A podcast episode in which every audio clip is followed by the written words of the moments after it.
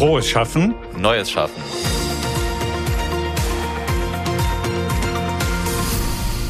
Work-Life-Balance ist Unsinn. Davon ist unser heutiger Gast überzeugt. Denn, so sagt sie, auch Arbeitszeit ist Lebenszeit, die qualitativ gefüllt werden will. Arbeit soll ein Faktor in unserem Leben sein, der uns stärkt, statt uns zu schwächen. Klingt erstmal gut, aber was heißt das jetzt ganz konkret und wie können wir dieses Ziel erreichen? Das erfahren wir hoffentlich heute von Karin Lausch. Sie ist im Hauptberuf in der Führungskräfteberatung bei der Techniker Krankenkasse und zudem Autorin und Keynote-Speakerin. Und vor allem ist sie heute zu Gast bei Frohes Schaffen, Neues Schaffen. Herzlich willkommen, Karin. Ja, hallo, Dankeschön. Hallo.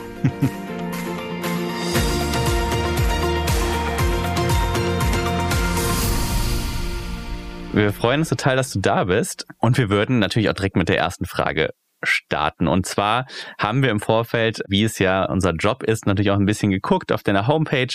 Und da ist mir direkt ein Satz aufgefallen. Und zwar der lautet, die Zukunft der Arbeit beginnt jetzt. Das macht jetzt, finde ich, ziemlich viele Fragen auf, aber zwei ganz besonders. Und zwar, was heißt Zukunft der Arbeit eigentlich für dich?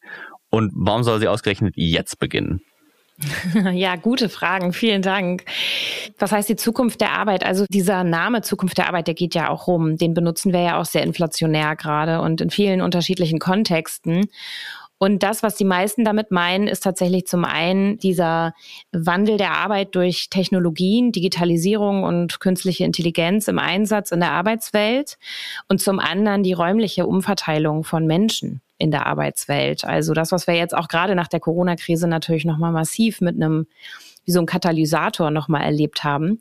Ich glaube, dass da noch viel mehr dazu gehört. Für mich gehört viel mehr dazu zur Zukunft der Arbeit und zwar auch andere Themen, die jetzt die Arbeitswelt massiv beeinflussen, jetzt schon und das zukünftig auch noch weiter tun werden. Und da spielt demografischer Wandel mit rein, da spielt Fachkräftemangel mit rein, da spielt die Wirtschaftslage mit rein und da spielt auch äh, die Erwartungshaltung von unterschiedlichen Generationen, die sich enorm verändert hat und auch weiter enorm verändert, auch mit rein. Und das alles ist für mich so die Zukunft der Arbeit. Also wie verstehen wir in Zukunft Arbeiten? Und die Menschen bei der Arbeit. Und das wird sich extrem verändern. Natürlich durch Technologien, ganz, ganz klar, aber eben auch durch viele andere Faktoren. Und warum sage ich, die beginnt jetzt?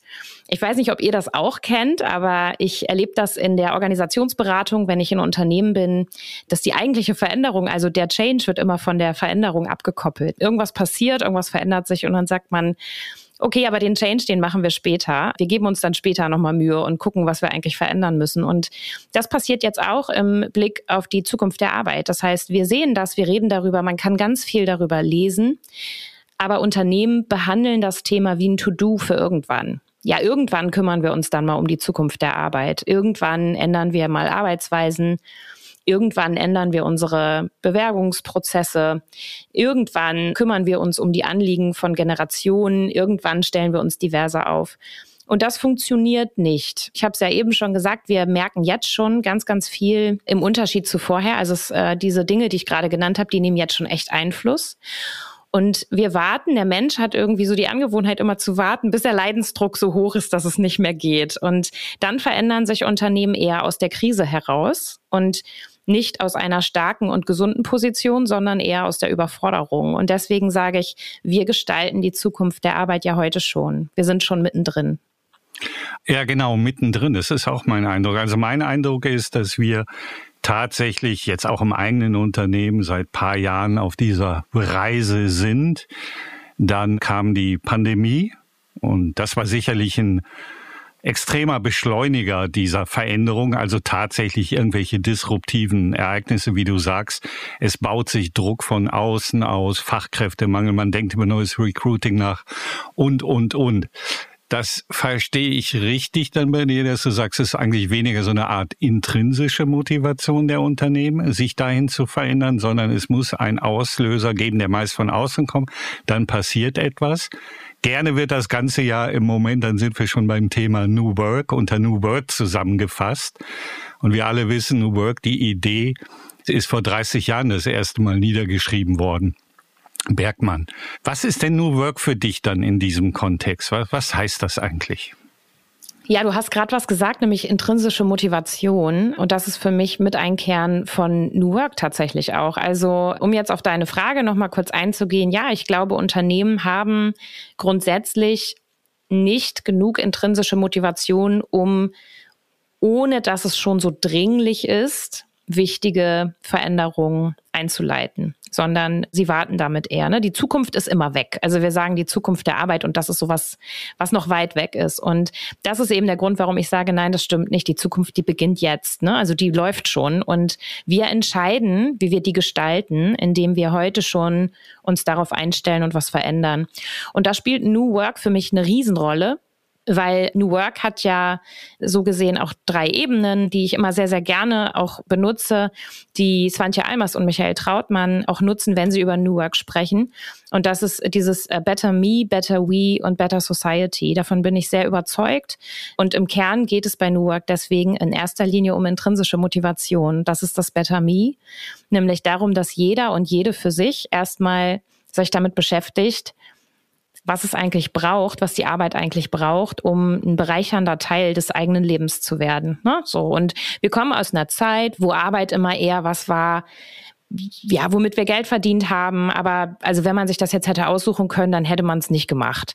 Man hat es gemacht, weil es irgendwie notwendig war. Und wir kommen aus einer Zeit, in der ich, äh, solche Sachen wie, oh Gott sei Dank ist endlich wieder Wochenende und von Urlaub zu Urlaub äh, leben und Thank God it's Friday, so ganz normale Ausdrücke waren, über die auch keiner und keine nachgedacht hat.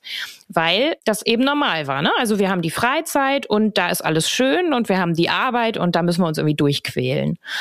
Und an dieses Konzept glaubt eben New Work nicht, sondern New Work ist genau das Gegenteil davon. Da geht es darum, dass Arbeit zu etwas wird, das unser Leben bereichert und anreichert und uns stärkt in unserer Persönlichkeit und in unserer Entwicklung. Und das fängt eben an bei diesem Better Me. Und da geht es darum, etwas zu tun, woran ich glaube und was mich deshalb intrinsisch wirklich motiviert. Das ist spannend, wenn ich da nochmal einhaken darf. Der Roman hat ja auch eingangs nochmal gesagt, ich glaube, das ist auch deine Position, dieses Work-Life-Balance. Das macht so gar keinen Sinn. Leben und Arbeit voneinander zu trennen ist in der Logik nicht sinnvoll. Jetzt habe ich letztens, ich weiß nicht ganz genau, welche Studie es war, aber es ging um jüngere Menschen und die hatten knallhart einen Wunsch. Job ist Job, Privat ist Privat, 9-to-5-Job, Wochenende möchte ich nichts von der Arbeit hören für mich gefühlt fast so ein eher rückwärtsgewandtes, konservatives Modell. Nimmst du das auch so wahr oder haben wir mit New Work da andere Antworten drauf? Ja, das ist spannend, dass du das sagst. Das fände ich jetzt interessant zu wissen, welche Studie das war. Ich glaube, das kommt immer sehr darauf an, wonach man genau fragt und wen man fragt und was diese Gruppe unter Arbeit eben versteht. Ne? Und wir haben in der jungen Generation, in jungen Generationen auch ganz, ganz stark den Wunsch nach Sinn in der Arbeit und nach Verantwortungsübernahme. Da gibt es zum Beispiel auch Studien, die ich kenne, wo es wirklich heißt, weit über 50 oder 60 Prozent aus der äh, Generation Z, die sagen, mir ist eigentlich bei der Arbeit vor allem wichtig, dass ich was Sinnvolles mache und dass ich frei gestalten kann und dass ich Verantwortung übernehme. Und das kann jetzt natürlich zusammenpassen auch damit, dass sie sagen, aber ich will das auch irgendwie schon klar getrennt haben. Die Studie kenne ich jetzt nicht.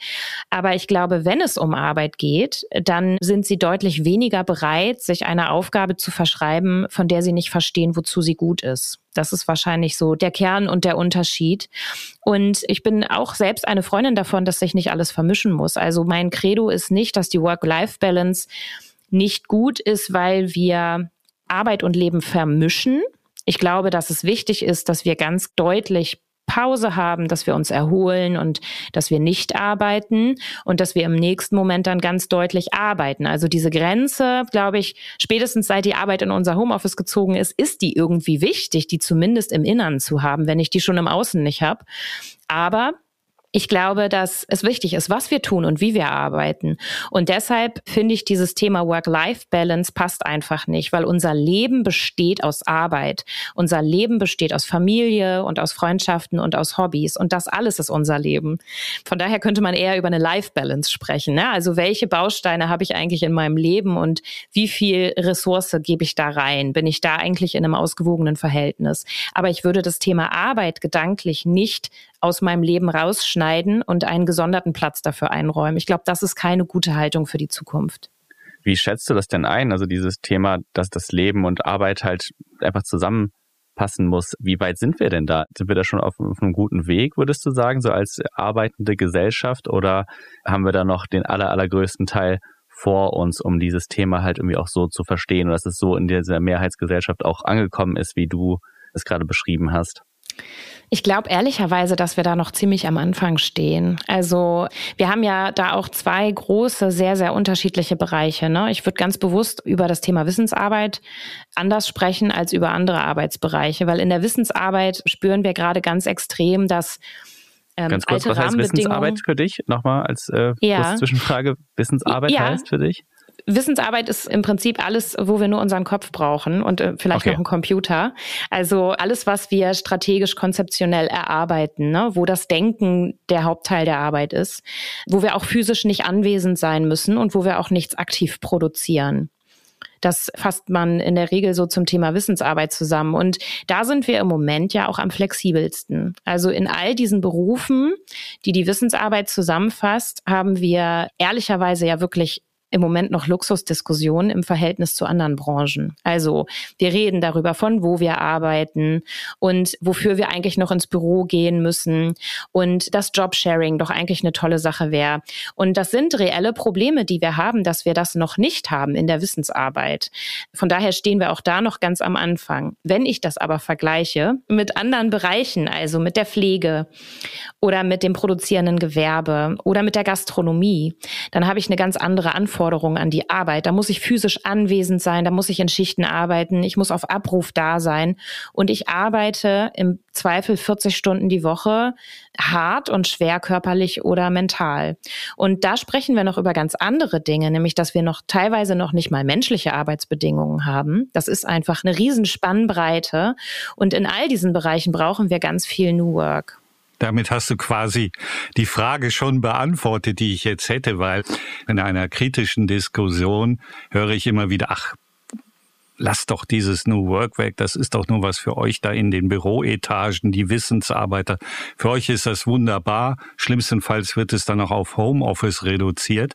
Aber du sagst, und das höre ich jetzt gerade aus, wir müssen es eben schaffen, den Kern von New Work. Und ich glaube, der Roman hat es ja eben anmoderiert. Das heißt, Arbeit soll uns stärken, nicht schwächen, auch in diese Bereiche zu bringen. Wie macht man das? Ist das möglich? Weil dieses New Work wird ja schon so als Buzzword wahrgenommen, dass der eine oder andere bei der Begrifflichkeit schon, ich sag's mal umgangssprachlich, laufen geht. Ja, genau. Das ist leider der tragische Werdegang von vielen Denkmodellen, die sehr praktisch sind. Ne? Also ich habe das jetzt bei der Agilität in den letzten zehn Jahren auch erlebt. Die ist ja auch sehr sinnvoll, wurde aber auch so immer als Maßnahmenpaket irgendwann so verbrannt und verheizt. Ne? Und Unternehmen haben sich dann gewundert, warum denn die ganzen agilen Maßnahmen nicht fruchten. Ja, weil die ganze Haltung und das ganze Denkmodell dahinter eigentlich keine Rolle gespielt hat. Und wenn ich einfach Maßnahmen nutze, und das ist aus meiner Sicht auch das größte Risiko für New Work, wenn New Work als Maßnahmenpaket verkauft wird für im Sinne der Arbeitgeberattraktivität, äh, du hattest das gerade auch so schön gesagt, auf Homeoffice reduziert wird, oder darauf reduziert wird, dass ich jetzt Workations machen kann oder darauf reduziert wird, dass es im Unternehmen jetzt irgendwelche Initiativen für mentale Gesundheit gibt. Ne? Also all diese Dinge, die man so von außen wahrnehmen, sehen und vielleicht sogar mit Zielen tracken kann, dann erfüllt das niemals den wirklichen Kern, weil das Unternehmen sich nicht in diese Richtung tatsächlich transformiert sondern dann werden Maßnahmen drüber gestülpt. Und ich glaube, das ist auch das, was in den letzten Jahren passiert ist. Deswegen würde ich immer sagen, wir stehen noch recht am Anfang, was New Work angeht, weil durch die Pandemie ist äh, New Work zu Homeoffice und Work from Anywhere geworden. Das stand jetzt ganz klar im Vordergrund. Für viele ist es Hybrid Work oder was auch immer. Aber es geht immer darum, von wo arbeite ich denn? Und das hat mit New Work eigentlich überhaupt nichts zu tun. Denn ich kann auch ganz entspannt von zu Hause, von meinem Sofa aus arbeiten und den heimischen Schreibtisch hüten. Aber wenn in meinem Unternehmen eine toxische Unternehmenskultur herrscht, dann äh, geht's mir trotzdem schlecht. Und Führungskräfte können auch auf dem Papier irgendwie ganz viel Gestaltungsfreiheit bekommen und sehr sinngetrieben agieren und allen Purpose entwickeln. Aber wenn sie im Prinzip in ihrem System so festgenagelt sind, dass sie dann doch wieder nichts gestalten können, dann können sie auch nur fremdbestimmt agieren. Das heißt, es gibt einen feinen, aber sehr wichtigen, schmalen Grad zwischen echtem New Work und irgendwelchen oberflächlichen Maßnahmen. Und das haben wir ehrlicherweise schon ein paar Mal mit anderen Dingen auch erlebt. Ach so, und du hast noch gefragt, wie, wie würde das denn jetzt laufen in anderen Bereichen? Ne? Also wenn wir jetzt mal nicht von der Wissensarbeit sprechen, zu der Wissensarbeit könnte ich gleich auch noch was sagen. Aber wenn wir jetzt sprechen über diese anderen Bereiche, andere Arbeitsbereiche, von denen ich gerade gesprochen habe, ne, nehmen wir mal das produzierende Gewerbe, dann glaube ich ganz fest daran, dass es in Zukunft keine Option mehr sein kann, dass Menschen sich 40 Stunden oder mehr in der Woche mit derselben Art von Arbeit, körperlich schwerer Arbeit, mental schwerer Arbeit, kaputt arbeiten. Denn das ist es ja, ne, was wir da tun. Also sich kaputt zu arbeiten. Dann haben wir Verschleißerscheinungen mental und körperlich. Und da haben Unternehmen in der Vergangenheit natürlich wenig Verantwortung übernommen. Es gab eine Rechtsprechung, ne? also es gibt Gesetze, die muss man irgendwie einhalten im Rahmen der Arbeitszeiten und Co. Im besten Fall ist das passiert, aber darüber hinaus ist nicht viel passiert. Und ich glaube, dass Unternehmen zukünftig deutlich mehr Verantwortung übernehmen müssen, dafür ihre Mitarbeitenden wirklich weiterzubilden. Denn im Zeitalter von künstlicher Intelligenz müssen wir auch über Bildung ganz neu sprechen. Und es wird ganz stark darum gehen, wie kann Arbeit sinnvoll auch verteilt werden. Und da haben wir zum einen in Arbeitsbereichen, wo man eben physisch anwesend sein muss. Natürlich die Frage, muss ein Mensch die ganze Zeit das Gleiche tun oder wie kann man ihn auch weiterbilden, wie kann man die Arbeit verteilen und sinnvolle Rollenverteilung innerhalb des Unternehmens schaffen, so dass trotzdem alle Menschen da sind, die es braucht, aber die können das im Wechsel machen. Und ich glaube, das würde schon deutlich gesünderes Arbeiten sein als das, was jetzt noch passiert.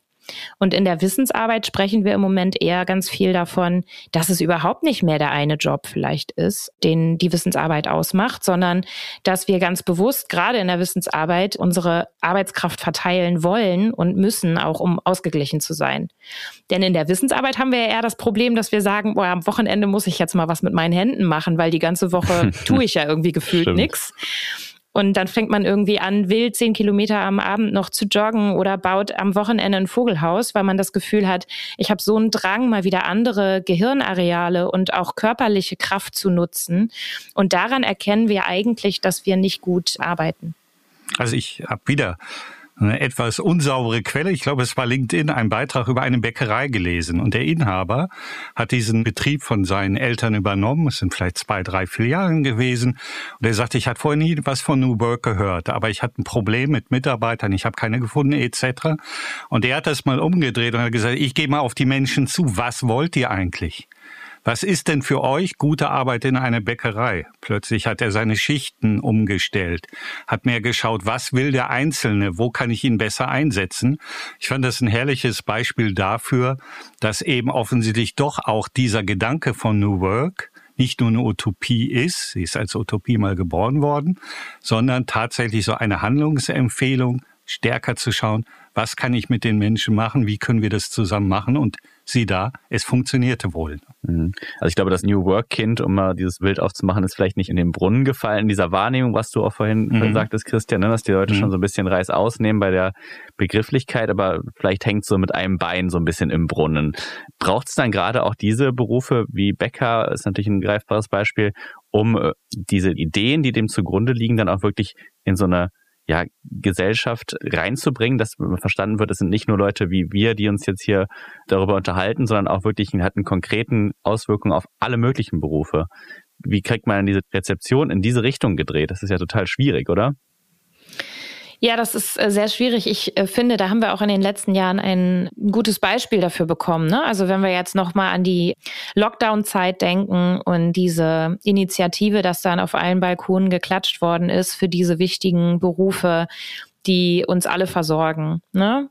dann finde ich das ehrlicherweise ziemlich traurig im Nachhinein, dass das Klatschen verheilt ist und danach ist eigentlich nichts mehr passiert. Und äh, jetzt ist alles wie vorher. Und ich glaube, dass der erste große Schritt tatsächlich auch ist, dass diesen Berufen viel mehr Aufmerksamkeit und Wertschätzung entgegengebracht wird. Also jetzt mal ganz ehrlich, ich finde das super wichtig, was ich tue. Ich glaube da auch dran, aber es wird jetzt auch niemand zugrunde gehen, wenn ich das nicht tue. Ne? So. Und das ist ja in der Wissensarbeit gar nicht so selten so. Während wir, wenn Pflegekräfte ausfallen, wenn Supermärkte schließen müssen, wenn medizinisches Personal zusammenbricht, dann wird's bedrohlich für uns. Und Ich kann das immer gar nicht nachvollziehen, dass diese Jobs so unterschiedlich gewichtet sind, denn das sind sie. Und ich glaube, das ist erstmal eigentlich der große Change, den wir als Gesellschaft auch nehmen müssen und auch in der Politik, dass bestimmte Berufsbilder einfach ganz anders eingewertet werden müssen. Ich sage jetzt ganz bewusst mal eingewertet.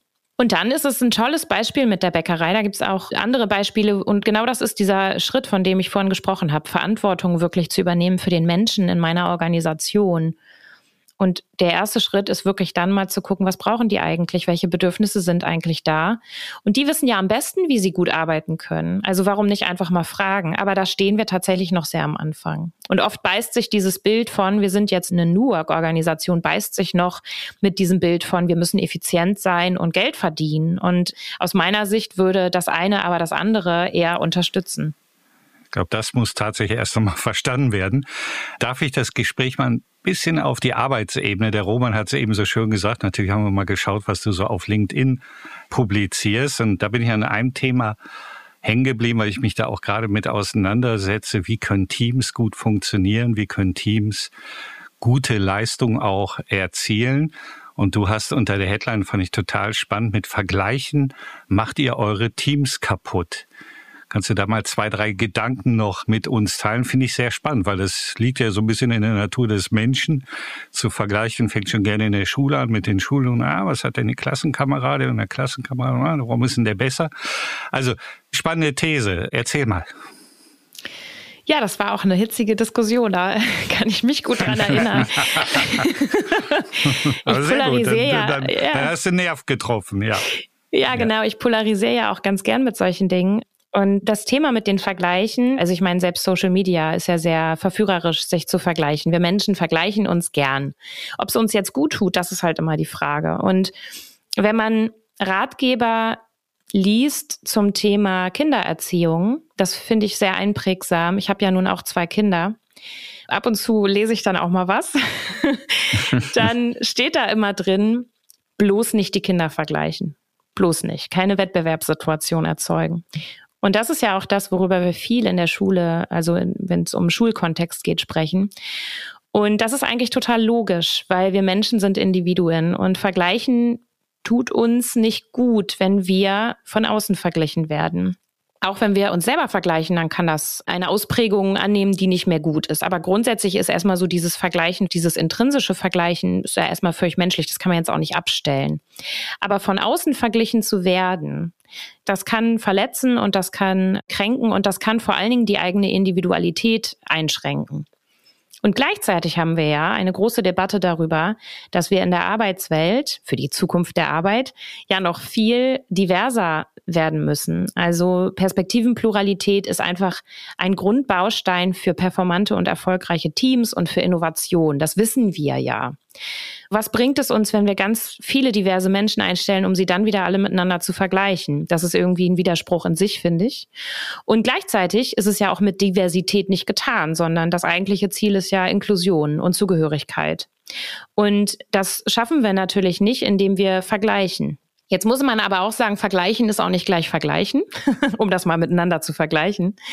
Und das war auch die Diskussion, die wir dann eben auf LinkedIn geführt haben. Es gibt ja ein Vergleichen, das vielleicht sogar gar nicht anders geht, weil ich eben genau herausfinden will, wo die Stärken sind meiner Teammitglieder, um sie stärkenorientiert einzusetzen.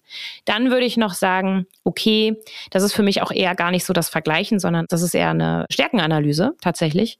Und das hat dann natürlich irgendwie auch einen Sinn. Aber alles das, was Vergleichen ist im Sinne einer Leistungsbeurteilung, und das tun viele Unternehmen, das darf man nicht unterschätzen, wo wirklich die Best Performer irgendwie als Benchmark genommen werden und dann werden alle zu denen in Relation gesetzt. Das killt echt eine Teamatmosphäre. Und das ist toxisch auf Dauer. Von daher macht Vergleichen Teams kaputt. Und was machen wir mit den Leuten, Stichwort Perfektionismus, die an sich selber diesen Anspruch, immer dieses Vergleichende anlegen, sagen, ich muss hier noch besser werden, ich muss mich da noch optimieren. Perfektionismus ist ja was, was auch dann gerade nach wie vor, glaube ich, in Bewerbungsgesprächen oft so als, ah, das ist meine kleine Schwäche, ich möchte immer so überall so perfekt sein. ähm, ist das ein Thema, was dich auch umtreibt, dieses Perfektionismus und der, vor allem der Umgang damit?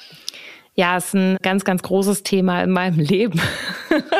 ich bin ehemalige anonyme Perfektionistin, wenn man das überhaupt so sagen kann. Ich, ich glaube, man aber hört trocken. ja auch nie. Genau, aber total trocken. Ähm, aber bewusst, also ich weiß da auch um dieses Thema. Und ich glaube, dass also Bewusstsein ist wirklich in vielen Punkten das, was wir sehr brauchen in dieser immer komplexer werdenden Welt. Und ich bin mir darüber bewusst, dass ich diesen Antreiber, es gibt ja so ein paar Antreiber, die wir haben, die in der frühkindlichen Prägung entwickelt werden. Und einer davon ist eben, sei immer schön perfekt. Und wir wollen damit eigentlich immer nur Zugehörigkeit erreichen und geliebt werden und angenommen werden. Das sind immer so die Bedürfnisse, die so dahinter stehen. Und dieser Antreiber sei perfekt der war auch bei mir sehr ausgeprägt. Ich habe damals auch immer gedacht, er ist ja voll die Stärke. Genau wie du sagst, selbst heute wird das immer noch in Bewerbungsgesprächen als vermeintliche Schwäche verkauft. Und dann sagt man immer, ich bin immer so perfektionistisch.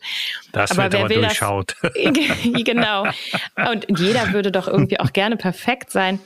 Und ich habe mich damit sehr eingehend beschäftigt vor einiger Zeit, um mit dem Thema mal aufzuräumen.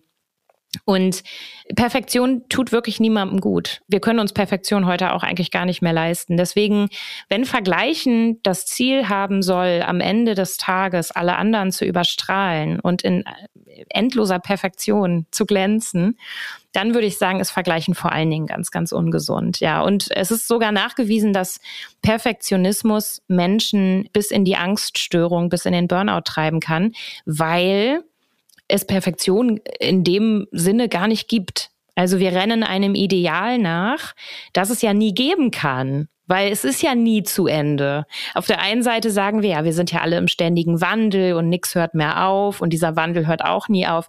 Und auf der anderen Seite rennen wir der Perfektion hinterher. Ist total paradox weil es gibt kein Ende. Und für mich, nachdem ich mich da sehr eingehend mit befasst habe, habe ich auch noch mal so rausgefunden, das Gegenteil von Perfektion wäre ja die Unvollkommenheit. Jetzt denkt man erstmal so unvollkommen, klingt ja irgendwie auch unsexy.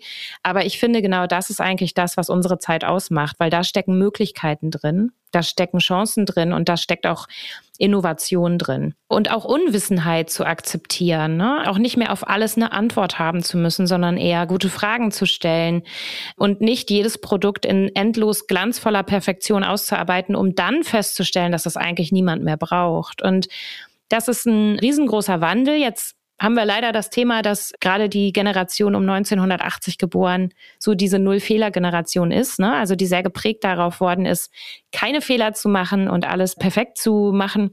Und das sind natürlich auch die, die jetzt viel in den Führungsebenen sitzen. Und da muss man einfach ein gutes Auge drauf haben. Wie bin ich denn da selber so gestrickt? Projiziere ich meinen Perfektionsanspruch, den ich vielleicht schon habe, vielleicht sogar auf Teams und andere?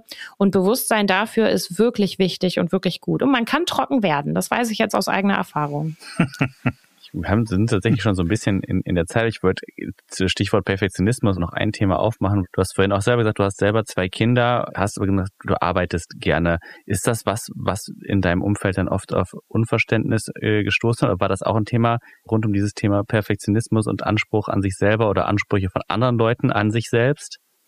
Ja, total. Also da sind wir wieder beim Thema Bewusstsein. Ich werde ganz oft angesprochen darauf, dass ich gerne arbeite und wir haben auch die Rollen ganz unklassisch aufgestellt bei uns seit einiger Zeit. Also ich arbeite und mein Mann ist dann in Teilzeit gegangen und macht im Moment auch auf jeden Fall mehr, was die Kids angeht. So, da haben wir gewechselt und ehrlicherweise sind wir damit in unserem Umfeld auch noch ziemliche Einhörner, muss ich sagen. Und viele sagen dann äh, auf der einen Seite, ja, das finde ich total toll, das bewundere ich ja, was ihr da macht. Und auf der anderen Seite werde ich sehr oft angesprochen, also oft, aber nicht offen. Ne? So, dann wird gesagt, wie machst denn du das, dass du jetzt noch genug mitbekommst von deinen Kindern? Oder ach, die werden so schnell groß, da verpasst man doch so viel.